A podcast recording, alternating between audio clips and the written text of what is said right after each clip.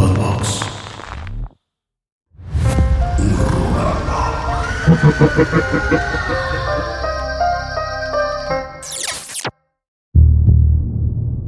Saludos amigos de Horrorama, bienvenidos a un nuevo capítulo, el último capítulo de esta cuarta temporada. Sean todos bienvenidos. El día de hoy, como pueden ver, no se encuentra Mike con nosotros, está en el viejo continente, pero invitamos a alguien increíble que se dedica a la ilustración, el señor Puis Calzada. Hermano, bienvenido. Gracias, gracias Dengue por, por la invitación. Me da muchísimo gusto estar aquí con- contigo. Por- porque además me habías comentado que te gusta Horrorama. Me- no, soy fan. o sea, huevo. Siempre, siempre los escucho, siempre este, cuando puedo los veo, pero normalmente los escucho en, el, en podcast. Buenísimo, buenísimo.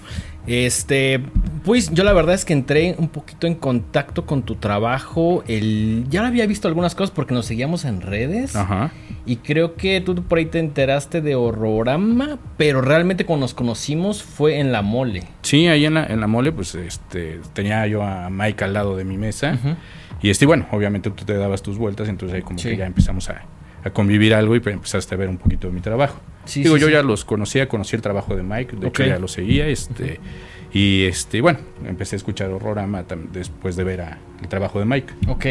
Una de las cosas que me di cuenta de, de tu trabajo en general es que, bueno, sí es como mucho de, de cine de género, No, pero no son las cosas obvias que he visto como en otros ilustradores. O sea, cuando llegué y vi tu, tu carpeta, que en un momento la, la vamos a enseñar, o yo creo que terminando el programa, por ahí podrán ver un poquito de tu trabajo. Gracias. Le estaba viendo y decía, no mames, hay cosas bien clavadas, ¿no? O sea, y, y en Horrorama nos encantan las cosas muy, muy clavadas, cosas muy de culto. Y fue lo que me encontré cuando estaba revisando tu, tu- tu- tu libreta con, con sketches, eh, tu portafolio básicamente, ¿no? Sí, sí, es, ya sabes, este, pues toda la vida seguir el género, ¿no? Este, yo empecé a ver cine de, de horror muy, a muy corta edad, y bueno, me tocó vivir todo lo de los ochentas, que ahorita vamos a platicar un poquito de eso. ¿Como cuántos años? Digo, no nos gusta, a mí no me gusta revelar mi edad, la verdad, pero eh, más o menos en los 80, ¿como cuántos años tenías? Este, estaba yo cumpliendo los 11 años ahí en... Ok, ok, ok. Es que a mí y a Mike nos tocó nada más como la última colita de los 80, pero todavía Ajá. estábamos muy morros, o sea... Sí, no, este, sí, yo, a mí me tocó, bueno, así ya en- empezando los ochentas tendría 6, 7 años, pero ya en la onda de meterme al cine de, de horror en 11, 12 años. Qué chingón. Oye, ¿y te acuerdas de muchas películas que... Un montón. Que le digo a Mike como de, güey, me hubiera gustado ver... Por ejemplo, fuimos a ver eh, Volver al Futuro. Ajá. El, el día de ayer que nos invitó la gente de TikTok, muchísimas gracias. Eh, y digo, ¿qué? y nunca la había visto en el cine, digo, qué chingón. Eh, o sea, no tener ni idea ni de ciertas películas y llegar al cine y decir, pues a ver qué pasa. Sí, fíjate que, que era lo, lo bueno de los ochentas, ¿no? O los trailers los veías en el cine, no había internet, YouTube, no había. YouTube. Entonces llegabas a ver las películas casi en blanco, ¿no? Ok, ok. Y entonces sí te sorprendían. y aparte había otra cosa bien padre en los ochentas. Había muchas películas de horror que no, que no llegaban a los Claro. cines, pero estaban los videoclubes. Entonces era el, era el apogeo de los videoclubes. Sí, que- Y encontrabas cualquier cosa súper extraña. Yo ahí empecé a, a ver este, películas de cine de, de horror de culto.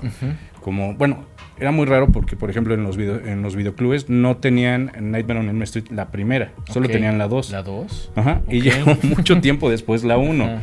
Entonces yo me hice muy fan de la 2 porque era la única que podía ver. Revenge, ajá. Sí. Qué Y- chingón. que ahora es la, la primera película de horror gay según. Exactamente, de hecho hicimos un, eh, un especial ahí con, eh, con Interitzel, con Itzel Aguilar, ahí pueden ver ese programa. Eh, no lo hicimos en el marco como del, del Pride o alguna festividad, simplemente dijimos como pues esto es todo el año, ¿no? Exacto, pues, así debe de No ser. necesitamos un motivo, la comunidad gay no aparece y desaparece Sí, en un mes. En, en un mes, entonces pues, por eso lo hicimos. Este, pero qué chingón que estés por acá. No, es un gustazo, la verdad. eh, soy muy fan y es un honor estar aquí. No, hombre, el honor es para nosotros, sobre todo viendo tu chamba, está increíble. Gracias. ¿Qué te parece si el día de hoy eh, escogimos cuatro películas, todas de los 80, porque le dije a Puis, oye, pues fue un poquito como la de- década que más nos tocó, que Ujú. más nos gusta, como del cine de género. Sí, fue muy nutrido en los ochentas. Fue el boom del cine de horror. Sí, sí, bien cabrón. Y pues aquí siempre hemos sido fans de esa década, entonces por eso escogimos cuatro películas de los 80. Pero antes de comenzar el programa y entrar así de lleno con las cuatro recomendaciones que tenemos, pues vamos a ir con algunos saludos. Estos son todos los comentarios eh, que, nos llegaron justamente en el episodio que grabamos de Los Simpsons con Gastón, que ha sido pues, uno de los más populares de esta temporada. Así que saludos a Milena Gil, saludos a Lalo Strange, saludos a Alexander Vázquez, a Edgar Steven, a Pérez Cruz, a Saúl Rodríguez, a Led a Letsen Ale, a Mayra García, a David Zárate, a, a Enrique Islas, a Daniel Abú, a Efren Romero, a José Daniel Flores Morales, a Israel Chaparro, a Fer Toral, a Eructitos del Cine, que también es clientazo, vean su canal, está bien chido, Radio Tocino, Gael Paniagua, David Zárate, Arearte, Lili Ávila, Kenia Martínez, Alan Daniel, Rodrigo Rafael y Uriel Gómez. A todos ellos, muchísimas gracias. Cada vez hay más comentarios, lo cual al menos a mí me hace muy feliz. Sí, no, buena lista, ¿eh? Es un- es- ahora sí se juntaron los comentarios y qué chido. Este, esperemos verlos también a todos ustedes en la siguiente temporada. Que sí, en, en algún momento, cuando, cuando sacamos la tercera temporada, al final del último capítulo, la 2, dijimos ya no va a haber temporada de Sí, sí, vi Horrorama". eso, sí, sí. Ese chiste no salió muy bien porque hubo mucha gente que se la creyó y dejó de seguirnos, pero Oh. lo puedo decir que con toda la confianza del mundo sí va a haber quinta temporada. Bueno, sí, no, sí va a haber quinta temporada. Sí, Sí, tiene sí. que haber. Sí, sí, tiene que haber, tiene que haber. Bueno, ahora sí, ya entrando de lleno, ¿qué te parece si platicamos de esta película de 1987 llamada Near Dark? No tengo ni idea de cómo lo pusieron en español. Near Dark. Yo tampoco me acuerdo cómo le pusieron en español, pero qué buena película. Sí, es una, es una gran, gran película que por ahí está dirigida por, por una chica, por Catherine Bigelow, Que que fue- también tiene Point Break, Sí, que es... y aparte fue eh, novia o esposa de James Cameron. Sí, de hecho justo como por ese por este lapso como por el finales de los 80, la película es del 87, Ujú. por ahí conoce a James Cameron, después creo que salieron y se casaron y fueron pareja, y después creo que se Divorciaron divorciaron. y empezó a andar con Linda Hamilton. Exactamente. Pero eh, dentro de la filmografía que yo recuerdo de, de Catherine Bigelow tiene Point Break, tiene Hard Locker y Zero Dark Thirty que están chidas. No todas son de... Creo que realmente como la única de horror, Horror por es decirlo Near Dark. Near Dark, ¿no? Sí, sí, más se fue más por el lado de la acción, igual que Cameron, ¿no? Sí, sí, sí. Este, yo creo que ahí fue la, la influencia de Cameron, que este, bueno, él empezó también, siento que Terminator es un poquito horror, ¿no? Sí, de, de hecho hemos hecho el capítulo de robots asesinos Ajá. y hablamos específicamente de Terminator 2, Ajá. que a nosotros nos fascina y creo que fue uno de los capítulos que más emocionados estábamos por hacer así, güey, cualquier pretexto para platicar de Terminator Claro, 2, ¿no? sí. Que, por ejemplo, eh, Near Dark, ¿tú recuerdas que la viste en...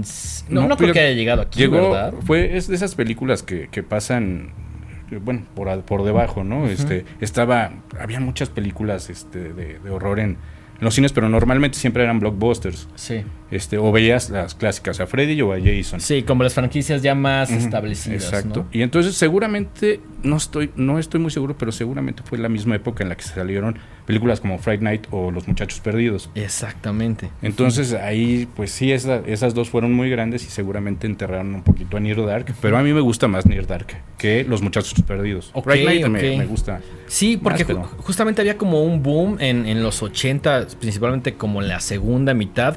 Friday Night 85, que incluso por ahí hubo una, eh, una segunda parte de Friday. Night. Y también Los Boys del 87, que son películas que nos gustan, pero siento que Near Dark como que vio esta como este trend y Ajá. dijo, güey, vamos a Pues- hacer algo, pero siento que es una gran película de vampiros en la cual no se menciona nada del ajo, no, No. se ven colmillos, la palabra vampiros nunca se utiliza. Sí, Lo único así fuerte es el, el sol, ¿no? El- Sí. Que el sol los daña bastante fuerte, ¿no? Es, es como el tema del sol, como mencionas, y también el tema de, de cómo se alimentan y de cómo cazan, Sí, ¿no? exacto. No, y este, bueno, son, es una película mucho más oscura, es muy deprimente, Sí. este, tiene, tiene unas, este, unos momentos muy, pues muy agresivos, ¿no? Este, esa, esa escena en el barcito. En el bar. No, qué gran escena, ¿no? Qué gran buena. escena. Además, creo que una de las cosas que yo antes que tenía un buen rato sin verla, creo que la vi como por ahí de los 2000 porque vi el póster y dije, esto se ve como algo que me va a gustar porque además en el póster sale Bill Paxton. Sí, Bill Paxton, el, Entonces- ahora sí que el actor fetiche de Cameron. Sí, o sea, hay dos actores aquí que ahorita vamos a mencionar que creo que Ah, claro. podremos hacer un Sí, su programa, claro. completito. Este, y recuerdo que vi el póster y dije, creo que esto es algo que me va a gustar. Y la vi como por ahí de los 2000 ya no me acordaba. Creo que me gustó. Sí. Y ahorita en esta semana la volví a ver y La dije, no mames, qué, Qué gran buena, película". qué buena es. sí. Bill Paxton hace un papelazo. Sí, sí, sí. ¿Qué- mira, aquí está, lo noté, el, el, el. Generalmente aún noto las cosas porque mi memoria ya Sí. he hecho demasiadas cosquillas. Pero bueno, eh, está Caleb, eh, que es el, podremos decir, el personaje El- el principal, eh, interpretado por, ah, por Adrian Pasdar, que también sale en Top Gun. Ah, pero debe haber salido así como Árbol 1, ¿no? Sí, o sea, no, no tiene el, el- o sea, no, no es Tom Cruise, ¿sabes? es como un, un papel ahí como, pues ajá, no tan importante. Está Mike, que es Jenny Wright, que yo la recuerdo, y esto lo busqué, la verdad es que no lo sabía, y sí hice como la conexión que aparece en The Wall. Ok. Ajá, Tiene es- mucho que no veo de Wolf. Es eh, como, pues la, no sé si la novia o esposa de, de Pink. Y cuando se vuelve loco, bueno, se vuelve loco toda la película. Sí. Pero la parte como el hotel, Ajá. como que aparece ella, ¿no? Ok. Es Jenny Wright. Eh, el personaje de Jesse está interpretado majestuosamente por Lance Henriksen. No, que tiene. Bueno, Lance Henriksen donde salga y como venga. Ese güey está muy cabrón. Y tiene películas como, al menos que yo recuerdo, Close Encounters.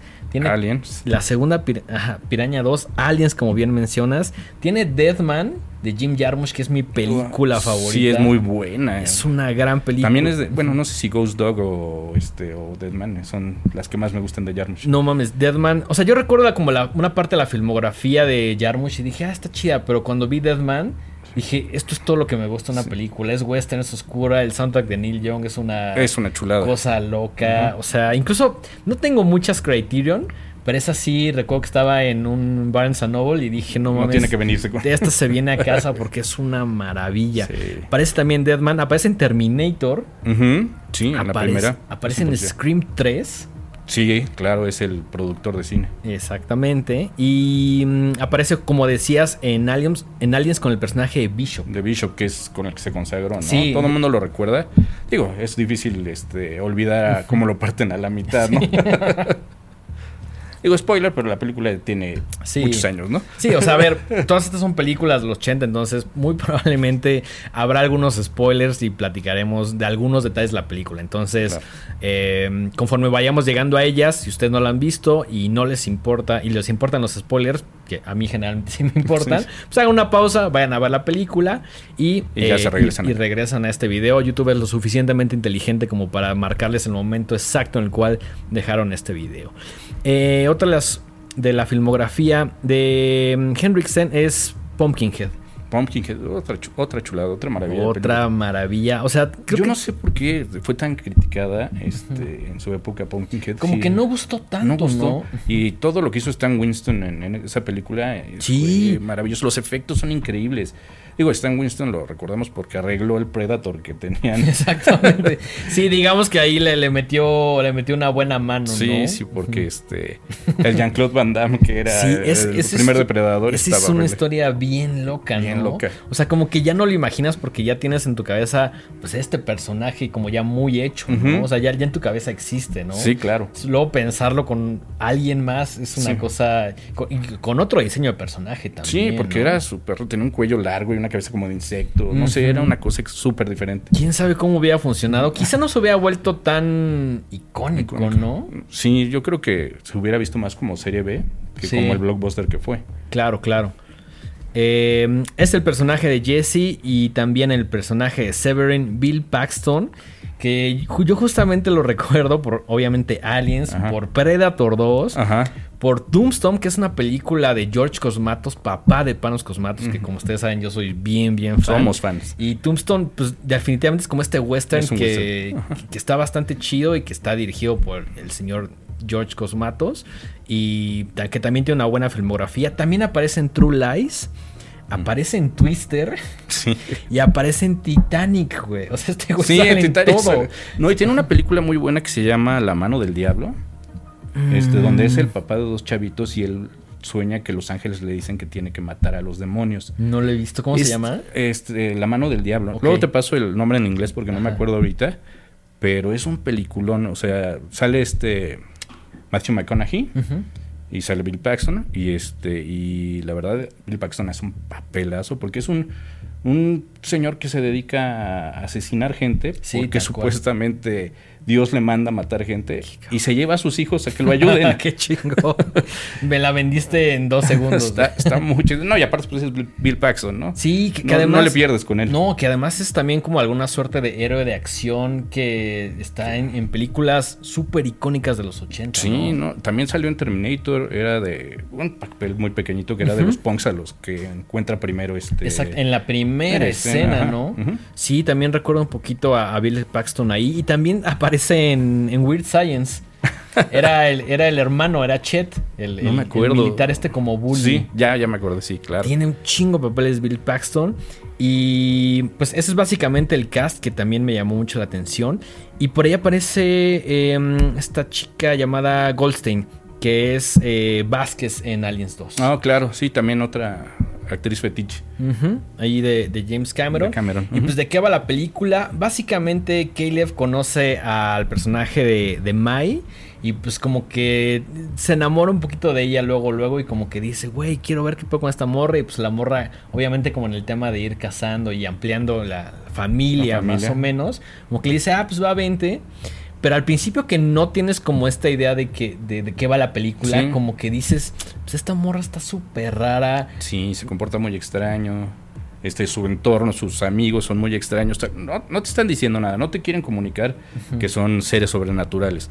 Este, eso lo vas a ir descubriendo tú es. de la mano del protagonista y eso está muy padre porque no, no te están este, soltando nada. Conforme va avanzando vas entendiendo un poquito por dónde va. Y este y entonces sí, está este comportamiento extraño de, de todos y el chavo pues, se, siente- se siente súper sacado de onda. Porque también en las películas de los ochentas eh, las parejas protagónicas se enamoraban así. Sí, claro, era. Ajá, y incluso lo, lo vamos a platicar en un momentito en, en Season of the Witch, ¿no? Con el señor Ajá. Tom Atkins. Pasa algo muy Bueno, es similar, que ¿no? To- Tom Atkins es el Pedro Pascal de esa época. Sí, no, es, es un- era, era- y dicho por él, ¿no? Es un galanazo que, pues así, básicamente morra que, así, Sí. donde ponía el Ojo, ojo, ponía la bala, sí, tal claro. cual, tal cual. Entonces, bueno, en, en Near Dark, por ahí Caleb conoce a Mai como que empiezan esta relación, ahí como medio amorosa, como que hay interés. Y de pronto como que ella ya lo convierte al, al- al mundo de los... Sí, sí, de- lo, sí lo, lo- lo vuelve uno de ellos. Exactamente. Y entonces, pues, le está costando trabajo adaptarse, ¿no? Porque aparte no lo reciben bien. No, no, no, no, no. Le tienen que poner ahora sí que su Trial of Fire. Sí, es, es casi casi como su novatada, Ajá. ¿no? Es, es como su novatada, pero una de las cosas que más me gusta de la película es como... Hay mucha gente que la describe como un western de vampiros y creo que hay un poquito de Sí, eso, ¿no? sí. Tam- también no sé si viste la película de mm, eh, Luca Guadagnino, eh, All.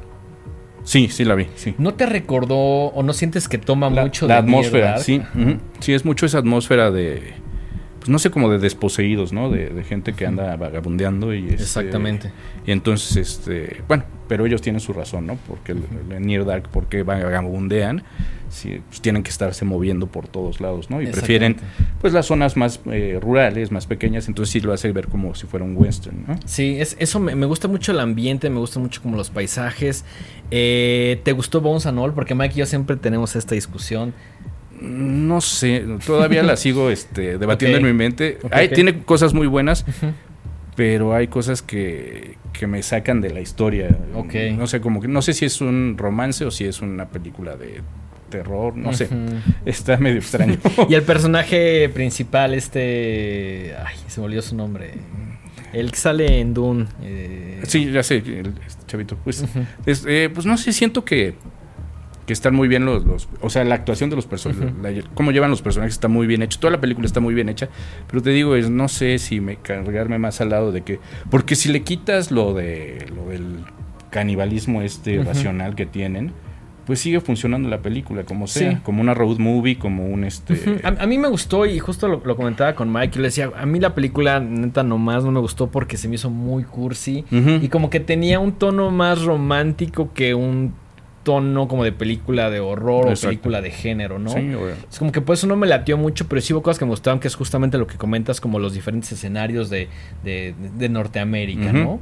Sí, te digo, se convierte en una road movie y el, el canibalismo y esta cosa tan salvaje que tienen pasa mucho a segundo plano y entonces llega un momento que dices, ya no sé qué estoy viendo. No, y además se me hizo muy larga. Muy larga, yo creo que sí.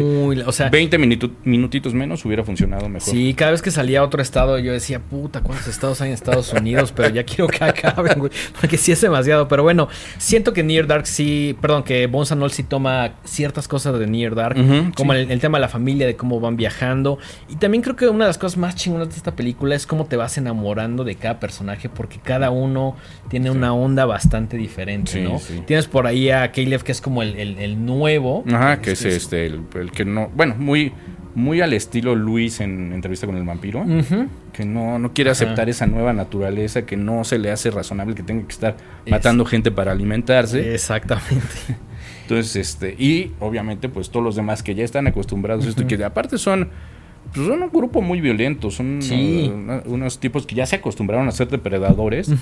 Entonces, este, pues se, lo traen buleado, ¿no? Se lo traen todo el tiempo así de... Se lo, traen, se lo traen de bajada buena parte de la película, ¿no? Y también tienes como otra parte un poquito más sobria, que es justamente la de Jesse, ¿no? La, la, de Lan Henriksen, ¿no? Que es como más sobrio, pero siento que en esta película, y, es extraño decirlo porque en todas se ve muy oscuro, pero en esta hay unas tomas que se ve muy macabro. No, sí, tiene, toda la, pinta de que es el líder del grupo, claro, que es el que da las órdenes. Incluso el que se ve más adulto, ¿no? Y entonces sí, o sea, claramente él es el, que dirige al grupo. Entonces, eh, pues lo lo que hace como actor es, dar esa presencia, ¿no? De, O sea, vean a todos cómo se comportan y yo estoy en el centro de toda esta acción. Definitivamente. Y bueno, siento que el, que viene el póster y a pesar que, bueno, no, sí es mi favorito. Sí. o sea, Bill Paxton y lo ves. Y justamente, no les quiero contar, o no les queremos contar mucho de la escena del bar, pero es una escena. Finger licking good. Sí, es, ese, es, ese es el término que estaba buscando, no mames, es increíble, es muy fina. Eh, y además él, es como el más badass, ¿no? O sea, todos son badass, pero, este güey es como muy al frente de que es badass. como, güey, está como muy orgulloso de decir, güey, yo soy un mato. Él sabe que es inmortal, entonces claro, no tiene miedo de nada, ¿no? Sí. Entonces, este, aprovecha eso, ¿no? Primero se hace el, chistoso, luego se hace el vulnerable para demostrar que no lo es. Exactamente. Ahí cuando está siendo disque amenazado por el dueño del bar. disque amenazado.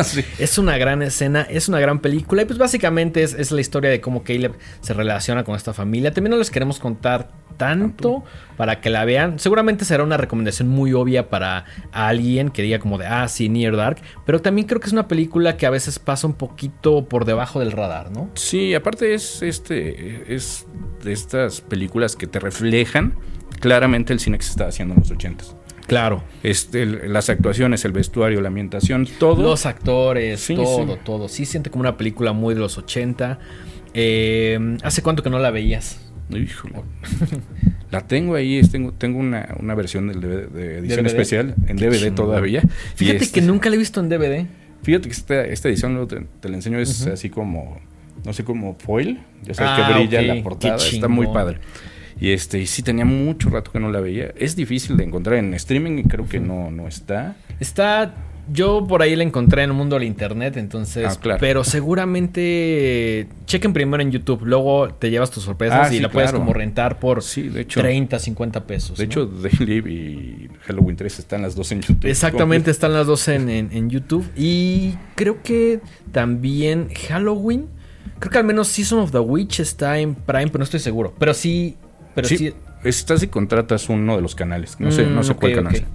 Pero bueno, si se va bien la filosofía de Rama, si quieren ver algo, pues que nada los detenga para que simplemente no comercialicen con eso. Exacto. Que sea para consumo personal. Para uso personal. Y, y, para que puedan este, conocer un poquito más de ciertas películas, ¿no? Yo, lo que siempre he dicho es, si, bueno, si ya no hay otra manera de verla, este, vela así. Y si ya luego la puedes conseguir en Blu-ray en DVD, cómprala para que se compense un poquito. Yo, es lo que siempre he pensado, ¿no? Hay, hay películas que he encontrado en el mundo del internet que me gustan tanto que digo, puta, quiero el VHS, quiero el DVD, quiero el póster, quiero el merch, quiero playera, quiero todo, Exacto, ¿no? así es. Entonces, Así es como debe de funcionar. exactamente. Así que primero cine y si no renta y si no. Bueno, ya la renta solo existe como por YouTube. Ese concepto de ir a rentar películas Sí, es se acabó y al menos yo lo justamente extraño en, en mucho. esta época de los 80 se acabó. Sí, lo, lo extraño. No, no extraño así al blockbuster. Era, y- era genial porque te digo ahí, yo descubrí muchas cosas de, del cine de género este, en, en los videoclubes.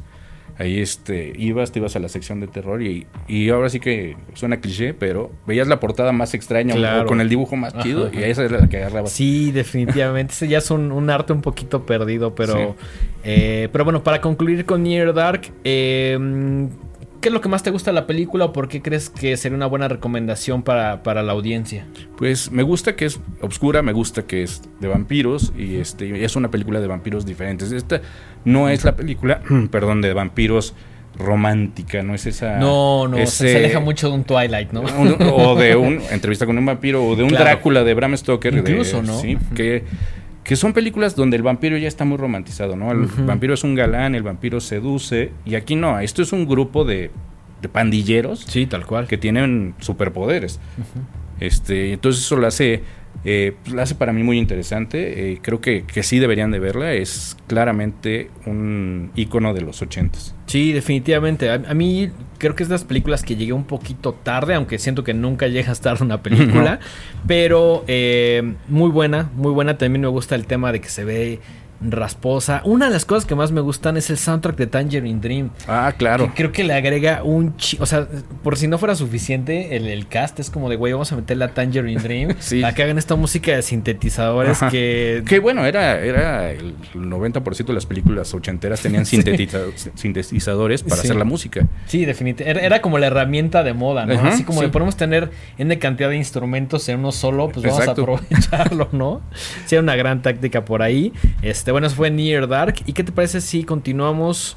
Eh, esa fue mi recomendación. Vamos con la tuya, que es eh, una de las películas más chingonas de uno de los directores Más chingones. más cabrones que conocemos. Justamente They Live de Live. John Carpenter. De Carpenter, claro. del maestro, creo que es 1988. El Qué 88, película, qué peliculón ahí con Roddy Piper como en el papel principal. Roddy Piper venía de ser luchador, es lo que Sí, lo que sí, están sí. haciendo ahorita La Roca, este eh, No, John Cena y este No lo había Batista. pensado, pero no es algo nuevo, no, No. viene desde la tradición de Live un poquito. Sí, sí. Yo no sé eh, si en esa época estaba este, ay, se me fue el nombre de del de The Thing, de este Kurt Russell. Yo no sé si estaba ocupado Kurt Russell para hacer esta película, Era, era- porque ajá. era el papel para él Sí, también, sí, ¿eh? sí, sí, sí. Este, después de haberlo visto en, de- en, en The Thing y luego verlo en Escape from New York, ves a Roddy Piper en este papel y dices, pero ese es parece Russell. Kurt Russell. Digo, ti- tiene como mucho sentido, sobre todo por el momento de la pelea, ¿no? Ajá. Aquí también va a haber spoilers, eh, Sí. pero también es una película que ya tiene sus añitos. y Ustedes pueden 88 nada encontrar en, en varias plataformas. Entonces, eh, hablaremos de algunas cosas un poquito detalladas. Entonces, si quieren, hagan pausa. Y si no les importa, y si quieren escucharnos para que se les antoje un poquito más la película, pues entonces no le pongan pausa, ¿no? Pero sí aparece eh, Roddy Piper en el personaje de Nada, que, que realmente el, el nombre no nunca. Creo que, creo que viene de acuerdo porque el güey es nada. Sí, O sea, sí, Es ajá. un don nadie. Este, llega, es un mochilero que anda por todas las ciudades de Estados Unidos buscando su suerte. Este, él llega a no sé Un qué ciudad. Sí, ahí. exacto.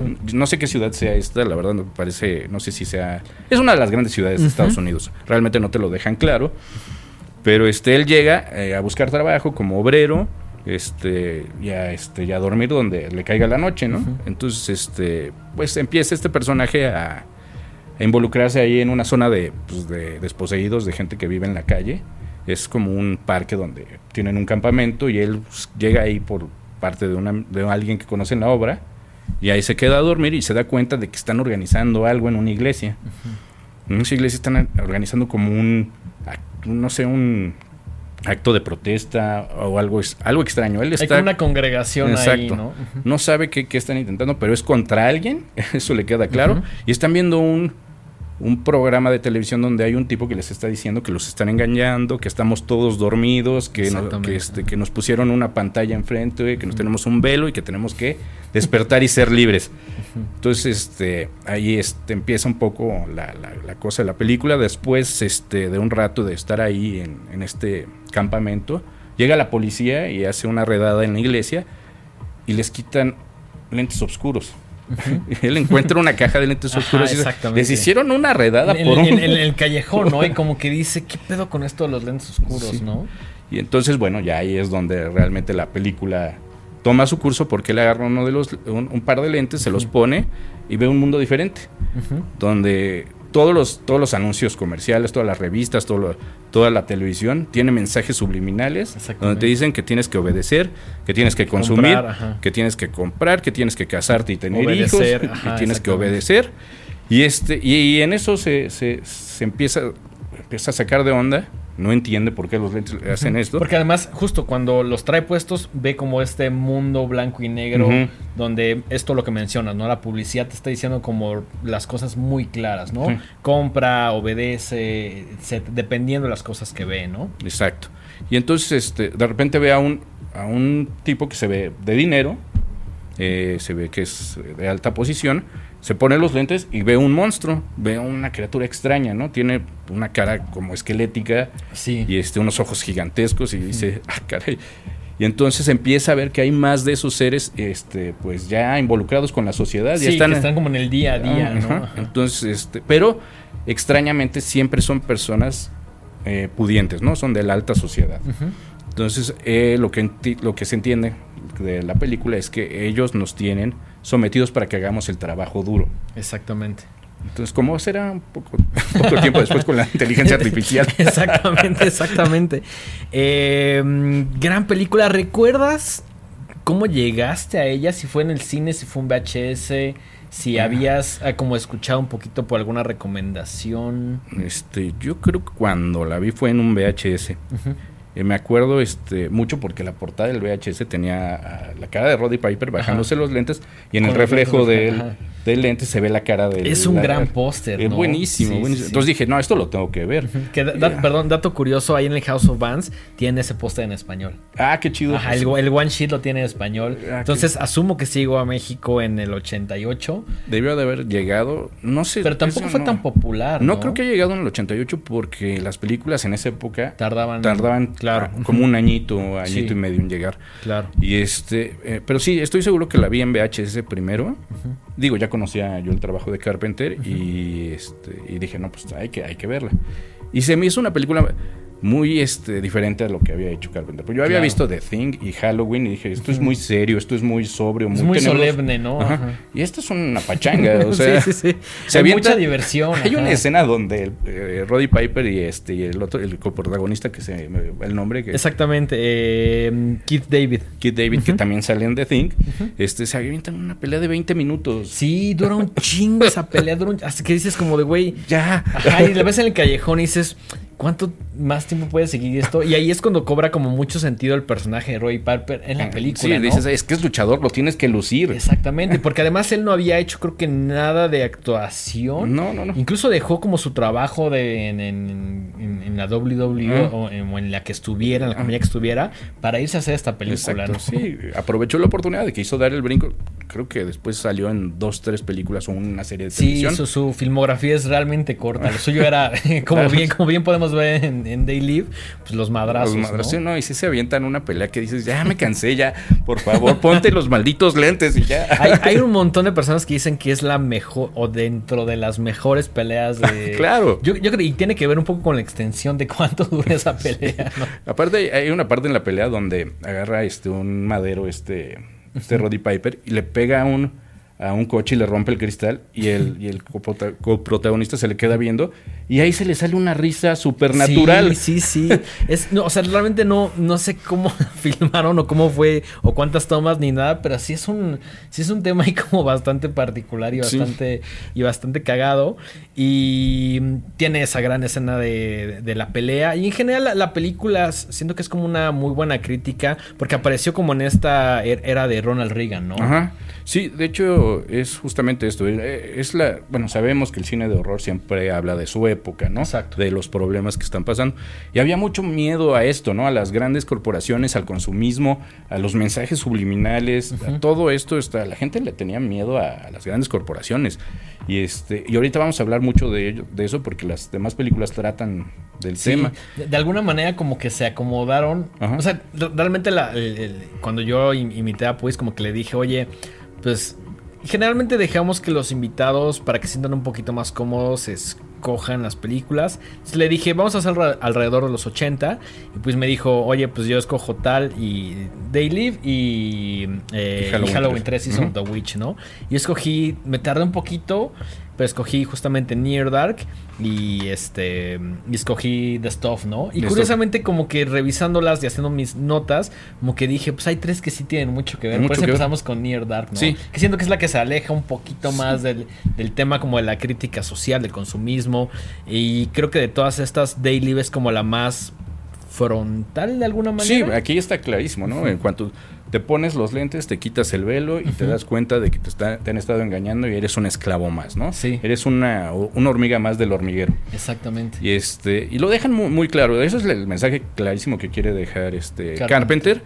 Y bueno, la película de repente toma una curva súper extraña, donde ya ves viajes espaciales. Sí, y- de, de de pronto como que ahí a Carpenter se le botó un poquito y dijo, esto está padre, pero ya me aburrí, entonces vamos a hacer otra cosa. Bueno, ya tenemos una pelea de 20 minutos. ¿Con qué más seguimos, no? Sí, sí, sí, sí es, sí es un poco claro como el, el rumbo que, que toma por ahí la, la- la película. Este, mm, la, la secuencia de la pelea son seis minutos y también en algún, eh, así como al- algunos datos curiosos. Fíjate que cuando salió en el 88 en Estados Unidos fue la primera en el box office. Ok. De verdad es que. ¿Y cuánto crees que costó? No, pues ha de haber costado dos pesos porque no se le ve. Realmente no tiene mucho presupuesto. No, no, no, no. Costó eh, 3 millones de dólares. 3 millones de Y dólares. recuperó 13. Wow, no, pues sí fue negociazo. Fue negociazo. Y creo que una de las escenas más costosas de hacer fue cuando está en el supermercado y se pone los lentes. Porque tuvieron que brandear a mano todos los productos. Ah, sí, está, está cañón. Entonces, eso fue como y una todas de las las- revistas, ¿no? También está. Sí, la verdad es que hay una chamba ahí bastante artesanal con todos los productos. En 2017, por ahí eh, Carpenter en su Twitter, que generalmente está activo, eh, reci- recibió como críticas así de, esta es una película neonazi, ¿no? Y como que dijo, no, no, no, a ver, güey, esto es una, más una crítica a las élites y a Exacto. este tipo de personas, Neonazi, ¿no? no, no se me hace. Sí, para no, nada, no, o sea, como que dijo, esto Es- no tiene nada que ver". a algo que. Sí, claro, claro, ¿no? Pero bueno, de todos modos, supongo que es emocionante que John Carpenter te Sí, responda te lo que sea, ¿no? Sí, nada o como en la conferencia de prensa que le preguntaron por Escape from... eh, Eh, ¿Cuál fue primero? New, New York, luego Los el- Ángeles. ajá, Ajá. Que LA, que la neta está pues, bastante Horrible. mediana, por decirlo. Solo porque es Carpenter, no digo Sí. que es una cochinada, pero definitivamente no quedó tan bien como New York. Y en una conferencia de prensa le dijeron, a alguien, creo que una cómico o algo así, le preguntan como, oye, güey, ¿qué pedo con eso? Y le dice así como de, güey, fuck you, ¿no? O sea, como de, hasta yo sé que eso no envejeció chido, pues, ¿para qué preguntas Para lo que ya sabes? Lo que ya ¿no? sabes. Diría Juan. Gabriel, lo que se ve no se pregunta. Exacta, exactamente. Y esta película está basada en un, Una en, una- en un cuento corto eh, de Ray Nelson llamado 8 O'Clock in the Morning. Exacto. Que yo honestamente no he leído, pero ahora ya tengo la curiosidad de, de saber. Sí, yo también quiero leerlo. las diferencias, ¿no? No, no lo he leído tampoco, pero esto le, le- le gusta a Carpenter. Digo, también este The Thing está basada en un Sí, libro. es un remake. Es, es bien loco pensar que The Thing es un remake. Es un remake. Sí, la, la película original de los 50, si no me Blanco y negro. Blanco y negro. Ajá. Está, eh, está divertida, pero no tiene la, la grandilocuencia que tiene la, la versión de Carpenter. Pero sí está basada también en un libro que se llama Who's, Who is There in the Dark, algo así. Y este, Who's Hiding in the Dark, o algo así. El caso es que le gusta eso, ¿no? Como que hacer sus adaptaciones. Sí, sí. Lo que pasa es que también te das cuenta, eh, aquí en Day Live, que el cuento es muy corto porque tienes que ponerle una Sí. pelea y cosas que también te Sí, sacan tienes el- que aderezarlo un chingo porque realmente, a pesar que yo no lo he leído, sé que es, es un cuento muy corto. ¿no? Entonces, pues, Carpenter como que dijo, bueno, está buena la idea, pero tenemos que Sí. poner una pelea de seis minutos para, para hacer rendir el presupuesto, ¿no? Pero sí, es, es muy divertida. Eh, Roddy Piper eh, lo hace genial porque todo está sobreactuado. Todo Sí, lo, sí, lo hace sí, sobreactuado.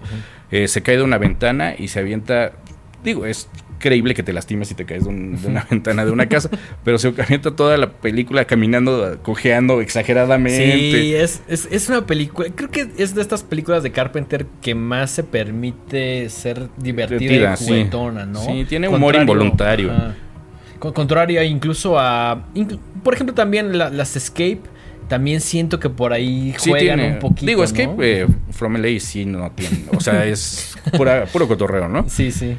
Pero sí, Escape from New York tiene, bueno, tiene un personaje que no se toma en serio, ¿no? Snake Sí, Plissken el no, es- Snake. Ajá. no, se, no se toma en serio a sí mismo, entonces la, la hace divertida, pero es una película de acción, ¿no? Sí. O sea, como si esto se supone que es una invasión extraterrestre o, algo, sí. o algo así, que debería de ser tomado más en serio, pero no se puede con, con Roddy Piper. Y además una gran influencia de Invasion of Body Snatchers, ¿no? Sí, es muy similar, muy similar la, la- la idea, donde pues ya los, los este, extraterrestres ya son parte de, de la sociedad. Sí, yo recuerdo que la primera vez que, o sea, como revisando la filmografía de Carpenter, yo conocí primero a la- al artista Shepard Ferry, que tenía como, eh, primero los pósters de Andre the Giant, y después ya como el tema de Obey, como que decía, ¿qué pedo, no? Y luego también creo que Portishead por ahí tenía una imagen, creo que en su Bandcamp o algo así, que tenía como la, la im- una imagen de Obey, ¿no? Ajá. Y como que ahí empecé a decir, ¿De dónde sale es- esto? Ajá, es una película. Ya vi que de Carpenter la vi y dije, no mames, qué maravilla. Es, es- te, te vuela la cabeza, es, es una película inteligente, es divertida. Tiene todos los aspectos que quieres ver en una, en una película de, de los ochentas. Ujú, Sí, Porque también tiene esto que era muy clásico en los ochentas, la- el, el- el tipo blanco, caucásico, y el afrodescendiente haciendo equipo. Sí, claro, era, era como el team ahí que, que funciona bastante bien, Sí, ¿no? siempre funcionaba bien. Ahí teníamos Sí, es- Arma Mortal, teníamos Ajá. este el detective en Hollywood, teníamos este Lo- Los blancos no saben saltar. Eh, también. sí, era, era una mancuerna ahí muy, muy ochentera.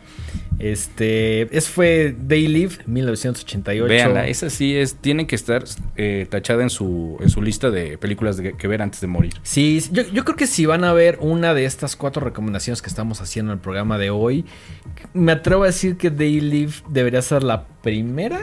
Estoy de acuerdo. O sea, digo, te recomendamos las cuatro para que, con la intención de que las vean todas, ¿no? Pero si solo se van a llevar una, creo que tiene que ser Live. Por la crítica acuerdo. social, porque es Carpenter, porque Sí, es divertida. porque es muy divertida. Sí, Sí, es, sí. es- es una, es una joyita. ¿Y qué te parece si... ¿O quieres agregar algo un poquito más de Live? Yo creo que la cubrimos bastante bien, Va. sin spoilearles más. Digo, la historia te la presentan en los primeros 10 minutos de la película. Sí. Entonces no hay, no hay mucho que spoilear. Pregunta importante, y estoy casi seguro que la respuesta es sí. ¿Has hecho fan art o fan o, o arte oficial para Day Live? Esto, hice arte oficial, todavía no sale, pero ya, ya viene, ya viene. Todavía no puedes decir mucho al respecto. No, sí, es, es un- es una, una playera de Cavity Colors. Ah, qué cabrón. Entonces ya, ya viene, va a ser este. Es una lo que le llaman pocket shirt. Tiene una imagen de Roddy Piper aquí adelante y atrás trae a uno de los alienígenas. No mames, qué chingón. ya, ya quiero una. La- lástima que Cavity Colors tienes que por ahí pagar el envío y que Y no ven en México. Porque si no, creo que yo sería gran Sí. fan, ¿no? No, sí, es, es complicado que te lleguen los productos, pero.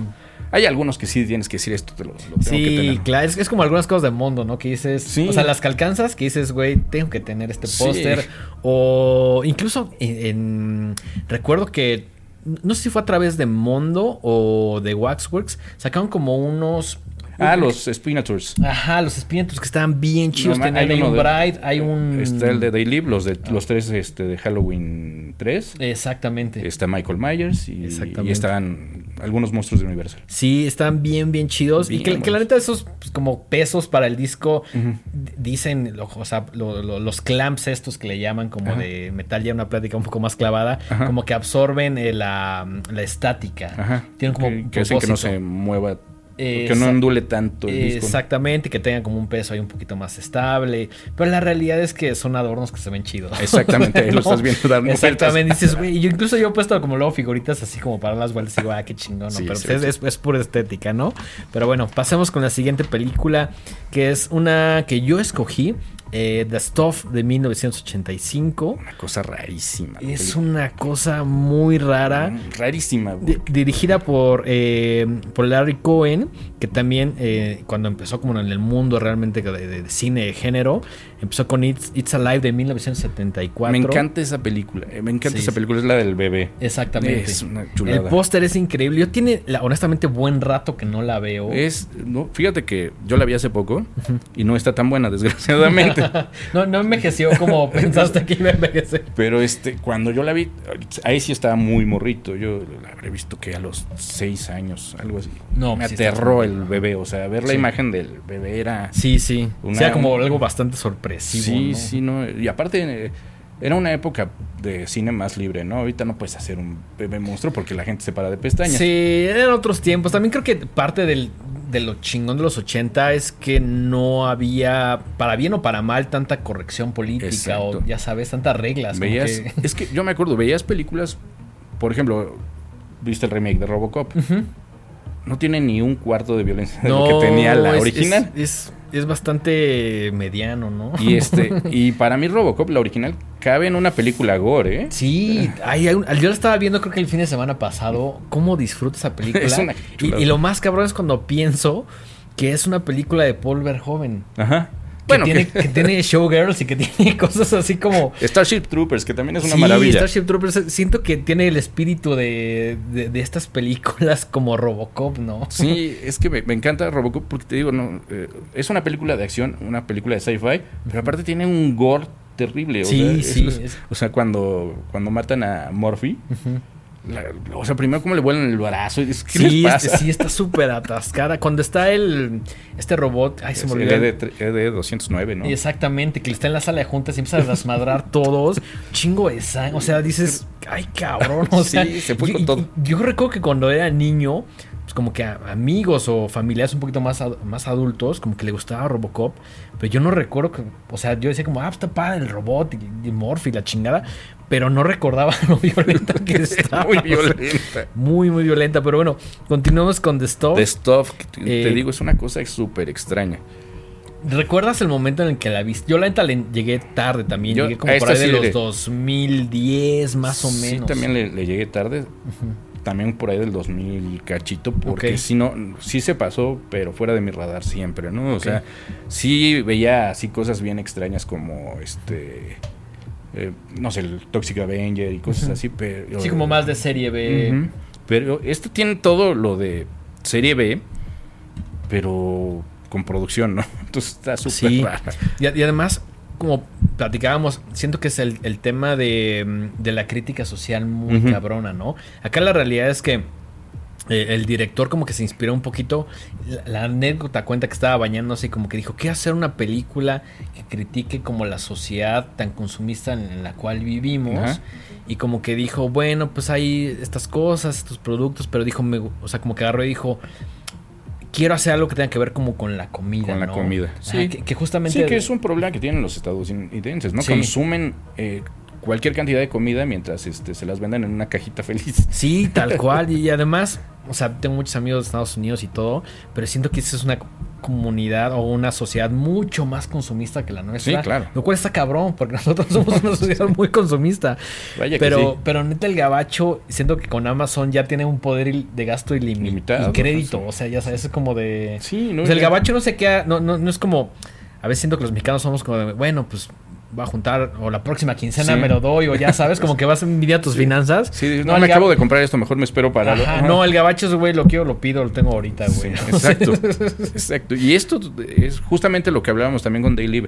De eso trata un poquito, ¿no? Sí, sí. De, de ese, esa facilidad de, de- de- que tiene la gente con, con el poder, ¿no? Con el dinero, de agarrar y to- comprar todo, comprar hasta la gente, ¿no?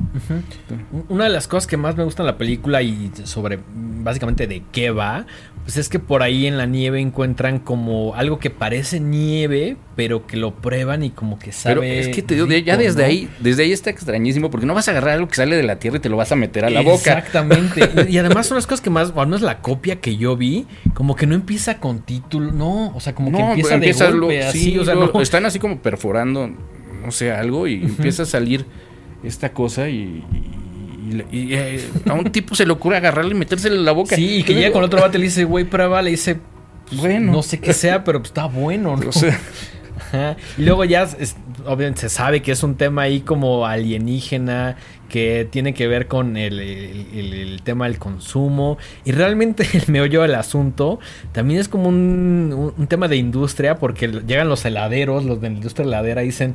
Oye, The Stuff, que es este como postre eh, que lo describen como dulce, cremoso y llenadero, pues está ganando como el mercado al, al, al helado, ¿no? Entonces contratan a este güey que se llama Moe que está interpretado por Michael Moriarty, que también aparece en otra película del director que es eh, Q Wing Serpent que es una, una onda también medio de serie B, el póster muy Frank Frazetta. Es una película que tampoco ha envejecido muy bien. No la vi. Pero es, una serpiente que vuela y pues, es una película del 82 ahí bastante... Así tipo El Señor de las Bestias o algo así. Algo así, algo así. Entonces el personaje de Moe pues, es este investigador súper cabrón que de pronto dice, bueno, quiero investigar qué pedo con The Stuff, Sí, porque le piden, queremos la, receta, queremos ver cómo lo fabrican. Este, ahora sí que una, un referencia a la receta de Coca-Cola o ese tipo de cosas. Exactamente. Sí, incluso se habla de, ciertas recetas como famosas en la industria. Y pues él ahí como que se dedica a ir buscando y decir, a ver, quién lo hace, bla, bla, bla, platicar con un chingo de gente. Dice, o están muertos o están fuera del país. El chiste es que nadie me contesta. y, historia paralela, Jason es un niño que está con su familia y todos en su familia son súper fans de The Pero él no le gusta. Pero él al principio de la película como que dice, esto está súper raro. sí, ¿cómo pueden estar comiendo todo esto, todo el mundo esto? Sin saber qué es, ¿no? Y además, en una de las primeras escenas, como que va al refri en las 4 de la mañana y dice: yo vi que esta madre estaba moviendo.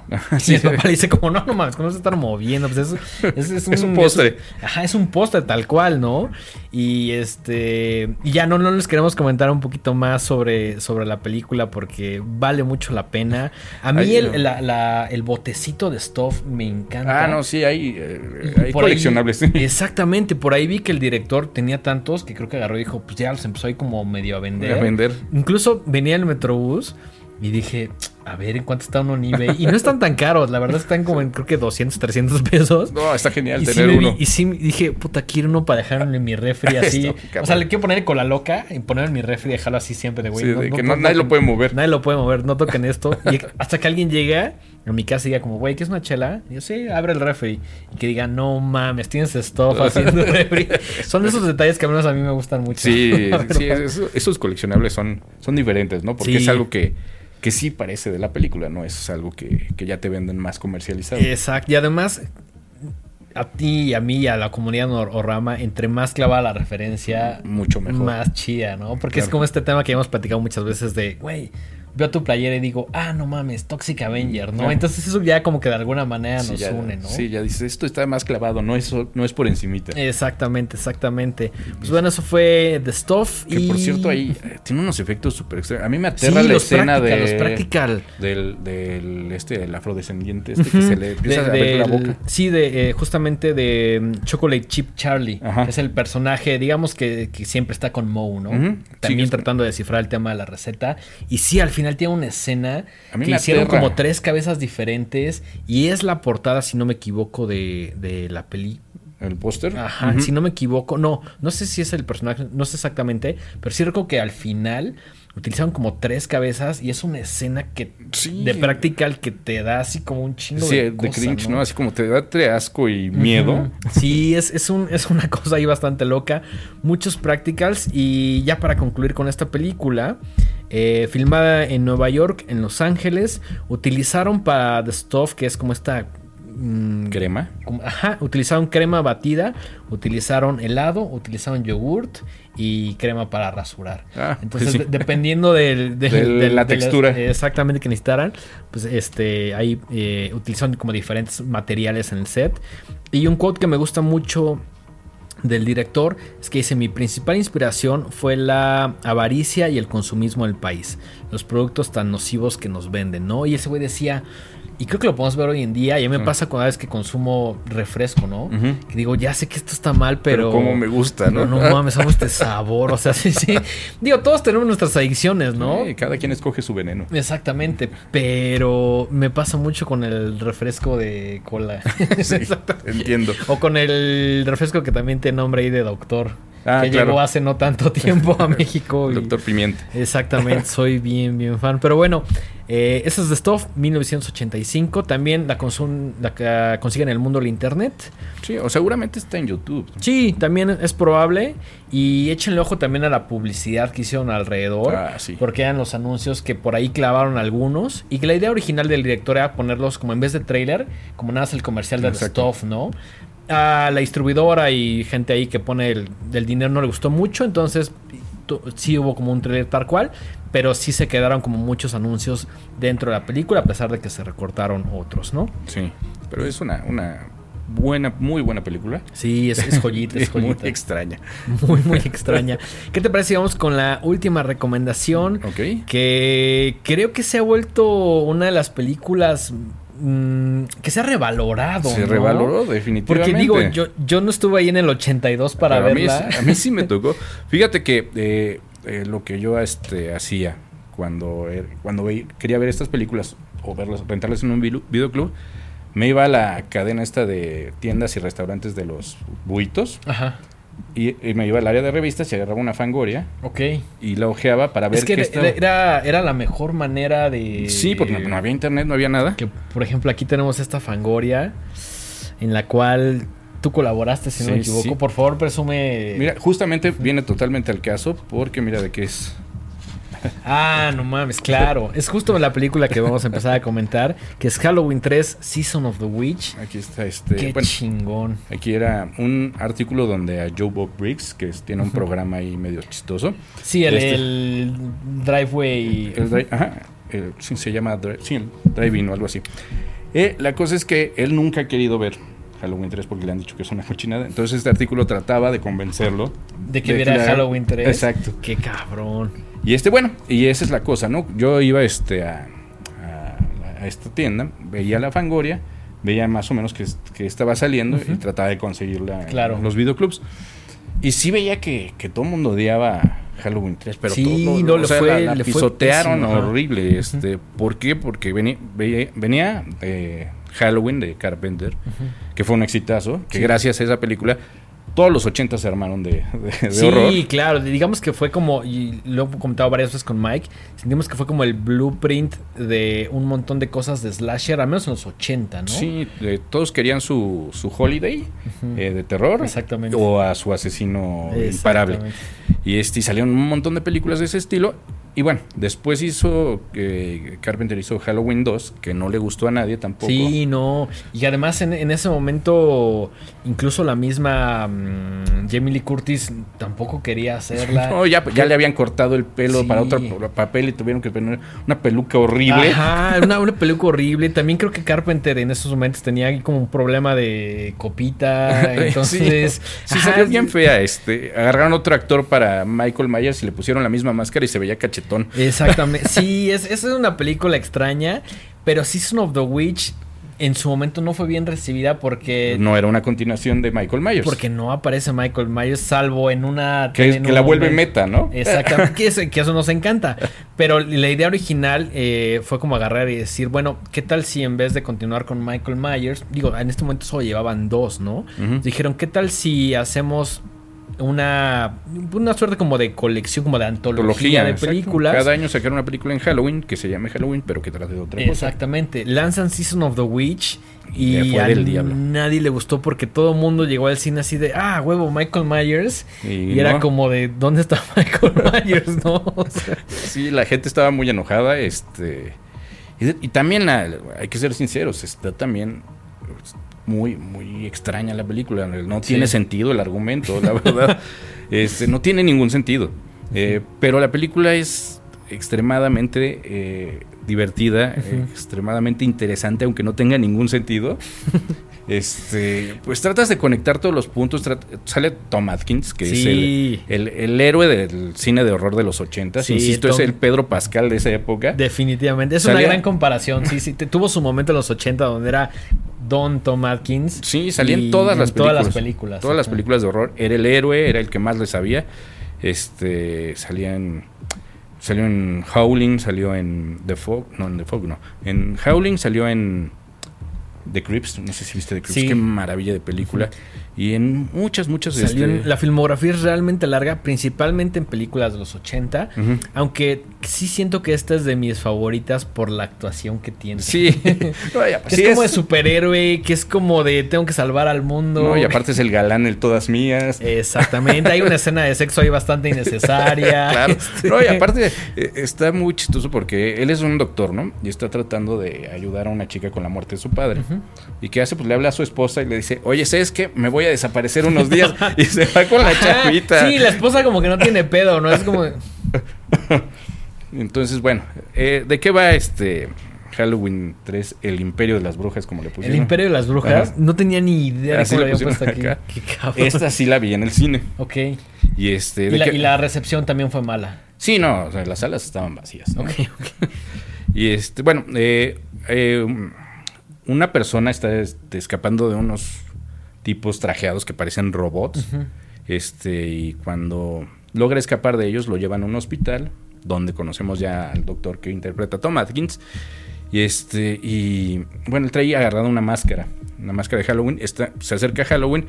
Todos los niños están comprando estas máscaras. Hay un buen de anuncios de estas máscaras. Televisión. De hecho, si tú ves esta película, vas a traer toda la semana el One More Day to Halloween, Halloween, Halloween. como dato curioso, hay una parte, y este sí es spoiler porque si no pongan pausa y vayan a verla donde al final Tom Atkins ya había escuchado tanto la canción que está gritando como en el teléfono, diciendo como apaguen la transmisión y decía que los gritos serían casi casi reales porque el güey estaba hasta la, madre, de esa cancioncita, estaba así como de... Y sí, y la ves varias veces en la película, mm. pero pues obviamente esos güeyes la tuvieron que fletar. Sí, cada, cada reshoot y cada este corte, otra vez la canción. No, y la canción sí se te queda, o sea, ya no la olvidas nunca. El caso es que... Eh, eh, la fábrica que se llama Silver Shamrock eh, está vendiendo estas máscaras y el día de Halloween va a ser una rifa, un giveaway. Y todos los niños tienen que estar viendo la, eh, televisión. con sus máscaras puestas. Este es el anuncio.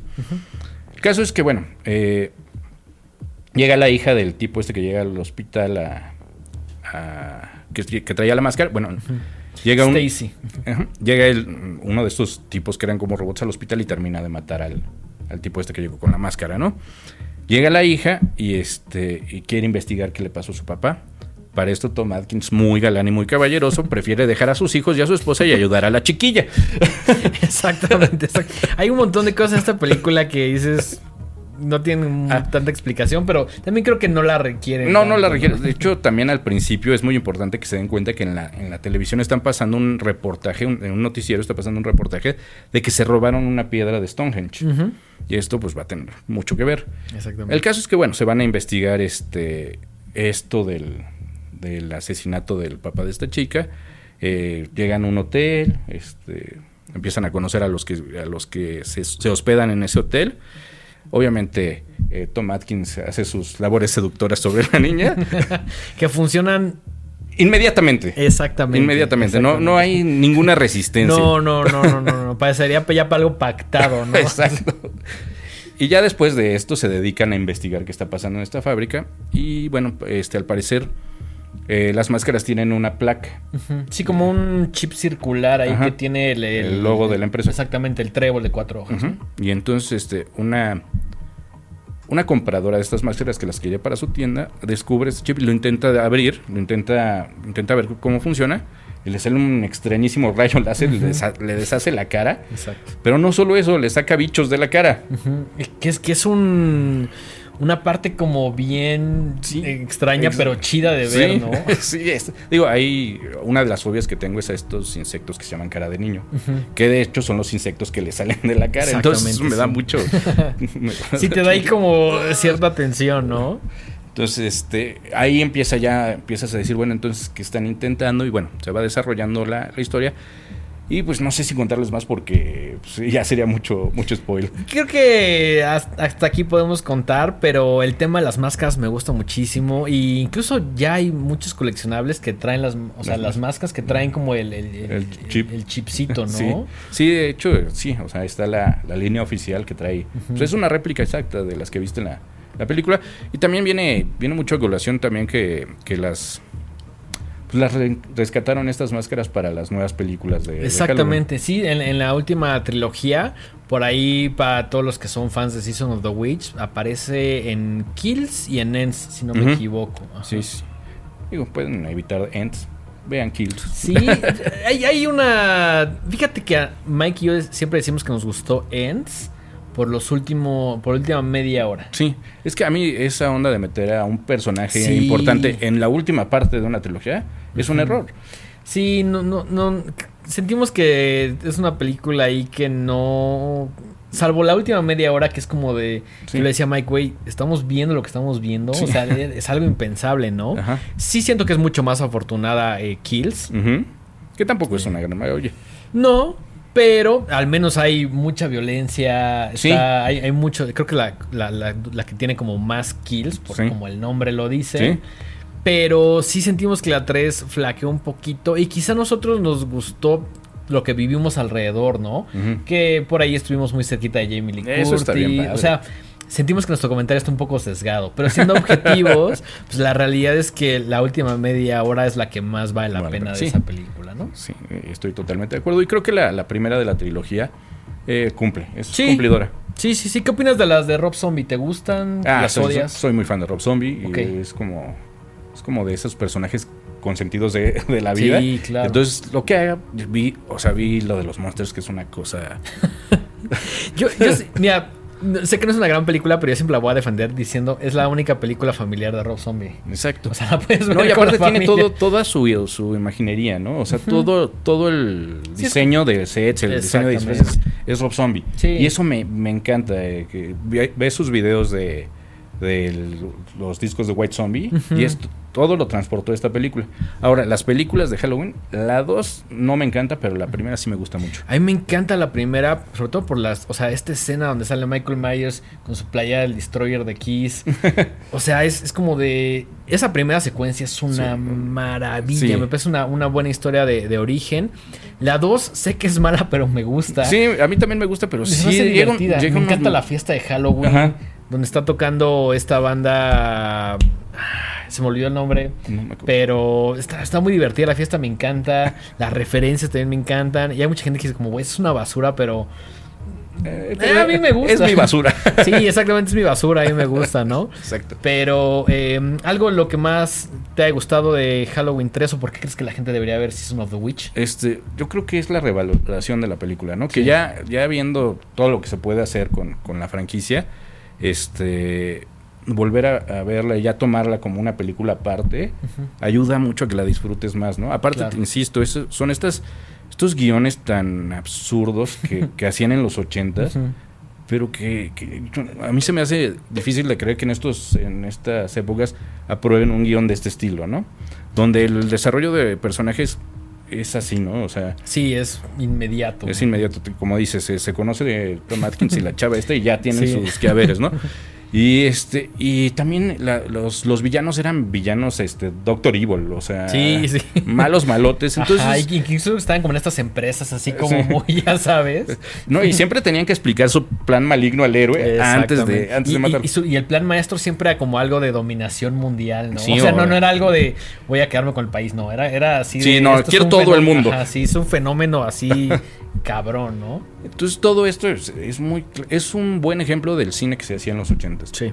Y también tiene que ver con lo que decíamos de Daily y de Stuff, es las grandes corporaciones, que es esta juguetería que hace las máscaras, tienen sus este, planes eh, macabros, ¿no? Exactamente. Que curiosamente, o sea, me encantan todos los muchos scores de películas de Carpenter, siendo Halloween yo creo que el, principal. Sí, pero el soundtrack de Halloween 3 es The Witch es una maravilla que hace con Alan eh, Howard, que también hizo el de Christine y el de Big Trouble in Little China. Ah, peliculones. Pero este de la 3 si no existiera la 1, creo que sería mi favorito. Sí, está, está muy bueno. Y es lo que decías hace rato, el abuso de sintetizadores. Sí, que me gusta el abuso de sintetizadores, que también creo que es algo medio culpa de John Carpenter, pero me encanta, ¿no? Sí, es, es de Evangelis, de, de, este tipo de artistas. Goblin, todo esto. Ajá, exacto, exacto. Que hacían música muy innovadora porque recordemos que el, el Cinte en los 70 y 80 era como el nuevo juguete que todos querían. ¿no? Sí, era el chat GPT.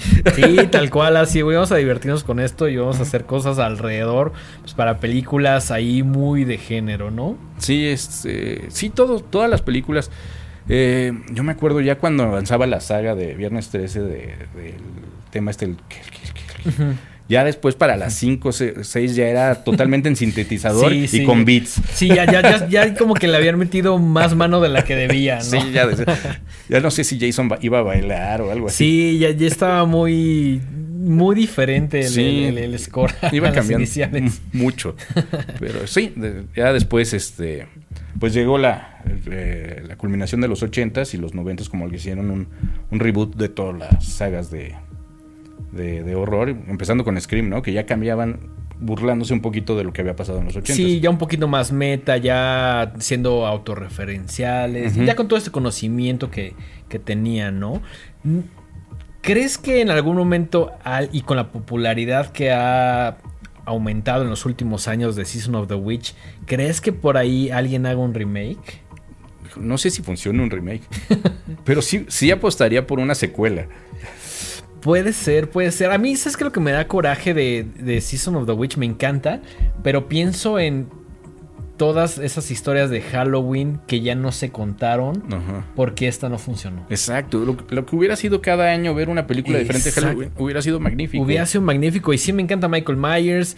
Y la 4 Return of Michael Myers también me gusta. una genialidad. Todas están chidas, no, pero. No hay nada mejor que ver a Buster Rhymes peleándose con Michael sí. Myers a golpes. No, o sea, es que, ajá, empezaron. Eh, o sea, esta solemnidad se fue acabando conforme iban pasando las películas. Mismo caso que sucede también con la franquicia de. Eh, de Freddy Krueger. ¿no? O de Jason. Es, exactamente.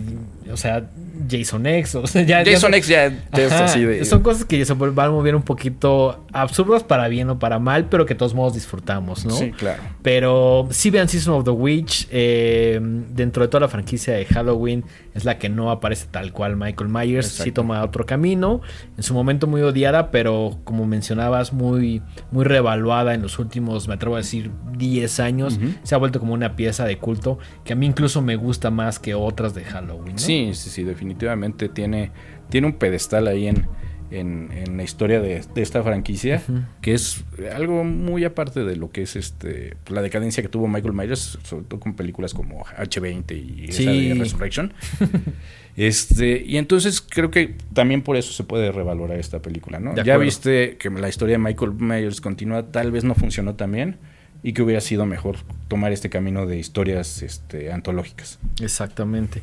Oye, pues ya estamos en la recta final del programa. Antes de despedir eh, este último capítulo de la cuarta temporada, por favor utiliza estos minutos para promocionar todo tu trabajo. Eh, por ahí cuando hicimos este tema de. Algunos de ustedes ya conocen a Puis porque estuvo. Es, es, es horrocuate, digamos, que es, es, cercano a Horrorama. Estuvo por ahí dando un taller de stickers bastante chingón en el House of Bands.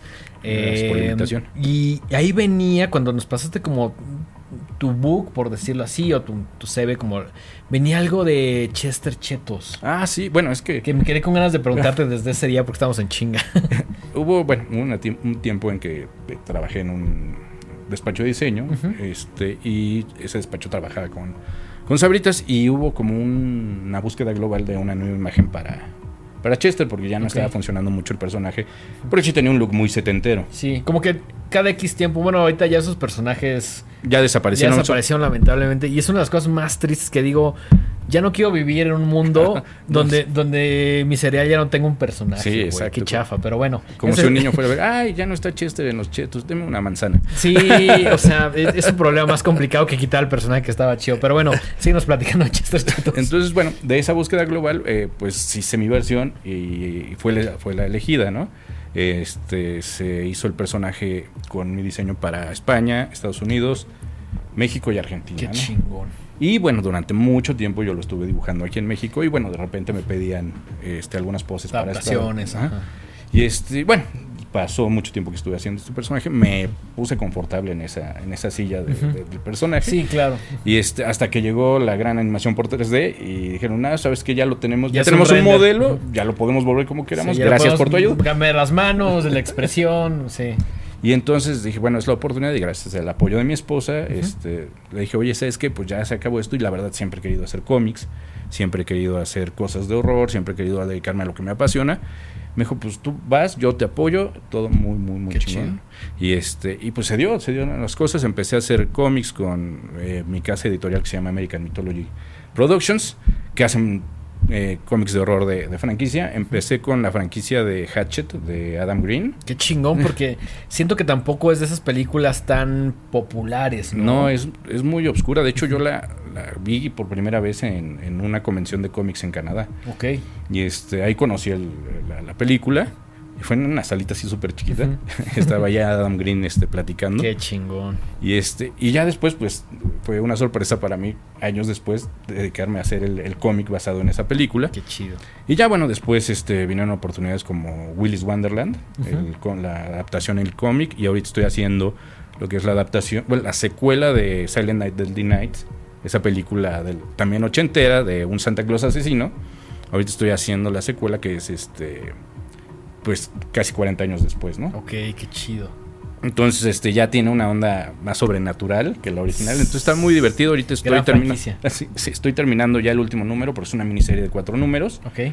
Este, aparte de eso, este, bueno, vengo, vengo trabajando otro, otro este número de Fangoria, bueno, otra, otra participación en Fangoria. ¿Cuántas has tenido en Fangoria? Ahorita la, la revista este, se, se volvió eh, trimestral. Ok. Este, son cuatro números al año. Y este, he participado aproximadamente en unos seis números. Son bastantes. Sí, es. Con- considerando que son pocos los artistas o, o el contenido como mexicano que existe en Sí. Fangoria, ¿no? De hecho, es, es muy chistoso. Digo, no, no quiero spoilear. Es más, no puedo hablar mucho de eso. Pero la participación que tengo en el siguiente número que sale en julio tiene que ver con una de las invitadas que tuvieron aquí. Y este, Ya sé por dónde va, ya sé por dónde De va. una película que habla de, de cine de horror, eh, pues más hispano. Qué chingón. Ya, ya, ya, ya. Y en, mi cabeza ya lo vi todo. Sí. Qué Entonces, este, ahí, ahí vas a, bueno, van a ver la ilustración que, que hice para ese reportaje que va a estar, va a estar muy bueno. Ok. Y este, bueno, vení- voy a, en agosto voy a Ecuador, a la Comic Con de Ecuador, y regresando de, de Ecuador, este, pues vamos a la, a la mole, a la Animole. Ok. Entonces, eh, ah, y bueno, estamos trabajando las, las playeras con Cavity, Cavity Colors. Colors. ¿Cómo cuántas llevas con Cavity Colors? Porque pues, varias, ¿no? Pues mira, he hecho bastantes. Hay, eh, tengo una de Chucky, la de Day Live que te platiqué, una de Howling que no han salido todavía. Ok, ok. Y este, bueno, he hecho como cuatro de Scream. Sí, creo que son las que más recuerdo porque son las más recientes. Sí, cuando fue el boom de Scream, de Scream 5 y Scream Seis, 6, ajá. salió mucha, mucha mercancía y bueno, me tocó participar con, con este personaje que, que es un poco complicado de trabajar. Claro. Porque eh, una, una empresa de juguetes tiene el, el- el registrada la máscara. Mm, ok, ok. Entonces no puedes hacer una playera de, de Scream, solo la puedes hacer de Ghostface. Mm, ok, entiendo, entiendo, entiendo. Entonces está medio raro, pero es muy divertido dibu- dibujar ese personaje y más para, para este mercancía oficial. También tengo ahí este, en aprobación, espero que ya salga, es una, una de Evil Dead. Entonces este, vienen cosas muy padres ahí Qué con Cavity. Colors. También con este Hell on Shirts, que es la versión, digamos, de Cavity Colors, pero de Inglaterra. Voy a sacar una, una playera de Alien y este y una de Trick or Treat. Ok, Entonces vienen cosas este, muy padres. Este, ojalá y me puedan seguir ahí en mis redes Sí, sociales. por, por favor, dinos todas tus redes sociales donde pueden ver más de tu trabajo. Al final de este video les vamos a dejar como un pequeño clipcito con... ¿Cómo podrías definirlo? Tu book, tu portafolio, Pues, es- son, bocetos. son mis sketches los que, bueno, algunos los hago para, para hacer los productos oficiales, Claro. o- y, pero la mayoría son prácticas que hago antes de, empezar a trabajar. Ok. Y esos son los que pues guardo para llevar a convenciones, que la gente los vea y se los pueda, se los pueda llevar. que están buenísimos. No se vayan del video porque vale mucho la pena este material. Sobre todo si en alguna convención o en algún lugar pueden so- topar su trabajo en persona. Está muy, muy chido. Y tus redes, todo lo que quieras promocionar. Redes sociales, este, en todas estoy como Puis Calzada. Instagram, Twitter y este Facebook. TikTok todavía no le entro. Ok, ok. Pero este. No le entres, es adictivo. Te lo digo por experiencia. No sé si tenga el tiempo para eso. y este, y bueno, donde estoy más activo es en Instagram. Ahí si quieren este, darse una, una vuelta. Ah, y también este estoy haciendo, acabo de empezar a hacer este pósters para bandas de rock, entonces también échenle un ojo. Uy, sí, por ahí me regalaste uno Motley Crue. Muy fino, muy, muy fino. Muchas gracias. Y, también los Smashing Pumpkins, que fue el cartel cuando vinieron acá a México. Sí, cuando tocaron el Foro Sol. Qué chido. Sí, sí, sí. Afortunadamente me tocó esa oportunidad. Y bueno, pues vendrán más de, de, ese, de esos materiales. Ahorita ya tengo ahí con otra banda de hip, de hip hop que, les va a gustar. Buenísimo, buenísimo. Oye, pues muchísimas gracias. es, un honor porque tu trabajo, te lo dije ese día, está muy cabrón. Muchas gracias. Me gustó un chingo. No, yo soy fan de, de, ustedes, lo sabes, sabes que soy fan de lo que hacen, tanto aquí como en su, en su vida personal. Gracias. Y este, y la verdad, estar aquí de invitado es un sueño. no, qué chido, qué chido. Este, muchas gracias por darte una vuelta y ojalá y cada temporada o cada X tiempo te puedas dar una vueltecita para decir, güey, acabo de hacer arte oficial para bla, bla y bla, ¿no? Que Con mucho gusto. Es algo que nos encanta, entonces muchísimas gracias. No, gracias a ti por, por la oportunidad, por el espacio y sobre todo por la plática tan chida. Sí, es, es lo que más se disfruta, ¿no? La platiquita. Pero bueno, tenemos que llegar al final de este episodio y de esta temporada. Muchísimas gracias, Mike. Como les comentaba, no pudo estar el día de hoy con nosotros. Está conquistando el viejo continente, poniendo stickers de horrorama. Por ahí se llevó unas playeritas. Entonces, seguramente lo verán eh, pues ya en la siguiente temporada que va a ser la quinta. Y pues solo queda eh, despedir este programa esta temporada. Nos vemos en la quinta. Mis redes sociales arroba el dengue. Ahí estoy en Twitter Instagram y últimamente TikTok. Las redes de este programa arroba los horrorama recuerden que nos encuentran en todas las plataformas de audio y de streaming. Ahí suscríbanse al canal echen un likecito. La verdad es que todo ayuda. Y pues Creo que es este el final de la cuarta temporada. Nos vemos en la quinta. Adiós. Gracias, bye.